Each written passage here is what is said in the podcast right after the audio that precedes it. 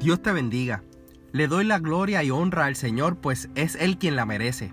Y por su gracia es que puedo compartir contigo este bite de fe. Permite en este tiempo que me das que sea la voz del Espíritu Santo hablando a tu corazón y llenándote de su palabra. Mira lo que dice acerca de la fe, Primera de Corintios 16:13 en la nueva versión internacional. Manténgase alertas, permanezcan firmes en la fe, sean valientes y fuertes. Aleluya.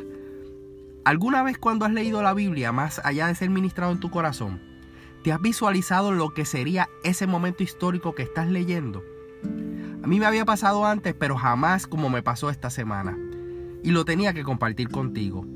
Mientras comenzaba mi lectura mañanera, esta vez en el libro de Primera de Pedro, del saque en el segundo versículo, Dios me impactó de una manera especial.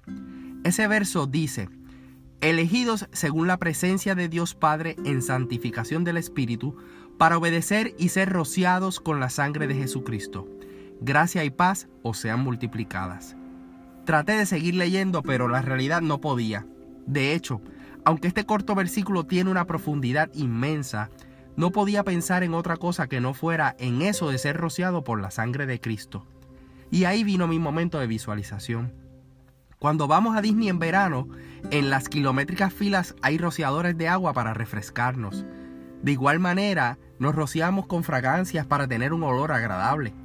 La dinámica de rociar va también hacia el uso de insecticidas para matar los insectos y de áreas de limpieza donde rociamos para quitar el sucio de cristales u otras superficies. Así que este asunto de rociar lo tenemos en nuestro día a día. Pero en mi mente no estaba ninguno de esos ejemplos que acabo de darte. Yo me transporté al momento en el que un soldado le abrió el costado con una lanza a Jesús que ya estaba muerto. Pues así lo dice la Biblia en el Evangelio de Juan, capítulo 19, 32 al 36. Aquel hombre tuvo la experiencia física que nosotros como cristianos hemos tenido nuestra fe. La sangre derramada de Jesús para redención de nuestros pecados y nuestra salvación. El largo de la lanza no es lo importante, pero seguramente ese hombre no fue el mismo jamás. Del costado de Cristo al instante salió sangre y agua, y ese soldado fue rociado por esa sangre probablemente. La experiencia de fe de nosotros los creyentes va directamente relacionada a esa sangre. Aunque nosotros no estuvimos allí, lo creemos porque así lo dice la Biblia. Ese acto de amor tiene tal magnitud que le permite a este pecador que te habla la oportunidad de sentir la, experiencia de que esa sangre fuese rociada sobre mí. Y aunque no soy ese soldado, mi vida cambió para siempre cuando pude internalizar por medio de la fe que no importa lo que Dios haga o no haga en mi tiempo presente, lo que tenía que hacer por mí ya lo hizo en la cruz del Calvario por medio de Cristo Jesús. Sentir que somos rociados por un líquido y dependiendo de cuál sea, puede traernos unas sensaciones particulares, desde incomodidad hasta limpieza. La sangre de Cristo te limpia, te transforma, te liberta, te hace criatura nueva. Esa sangre tiene algo que no tiene más ninguna otra sustancia. Es el poder de transformar tu vida tiene más capacidades de limpieza que el más potente de los detergentes. Tiene mayores elementos para refrescarte que el más refrescante de los cuerpos de agua. Su fragancia es perfecta a nuestro olfato, superior al mejor de los perfumes del mercado. Efesios 2, 13 y 16 dice que la sangre de Cristo nos acerca. Romanos 5, 9 dice que la sangre de Cristo nos justifica, que seremos salvos por medio de él. En el día de hoy, no tenemos que ser rociados por esa sangre preciosa literalmente, pero sí podemos aceptarla en nuestro corazón todos los días. El hecho de que los creyentes ya hicimos profesión de fe, nos hayamos bautizado y vayamos los domingos a la iglesia, no quiere decir que ya tenemos nuestra vida resuelta.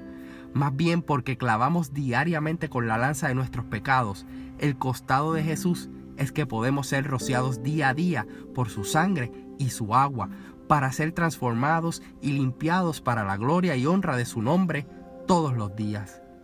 Y si no has aceptado esa sangre, la que te da la verdadera libertad y te hace salvo, te invito a que lo hagas. En ese mismo lugar en donde estás escuchándome, dile al Señor, rocéame con tu sangre. Haz de mí una criatura nueva. Perdona mis pecados. Escribe mi nombre en el libro de la vida, para que cuando se pase lista, yo también pueda ser llamado. Si esta palabra te bendijo, y espero que sí, suscríbete en la plataforma que me estás escuchando y comparte esta bendición con otros. Está pendiente a los próximos episodios para que tengas tu bite de fe. Mi esposa y yo le servimos al Señor como mujeres en nuestra amada iglesia AMEC, una iglesia de presencia internacional, ubicada en la carretera 185 en Canómanas y cuyo pastor rector es Misraín Esquilín. Si no tienes donde congregarte, te invitamos a la nuestra. También puedes conectarte a través del internet en iglesiaamec.org para que tengas toda la información que necesitas saber acerca de nosotros. También sigue Byte de Fe en Facebook bajo Byte de Fe. Deseamos que Dios te bendiga.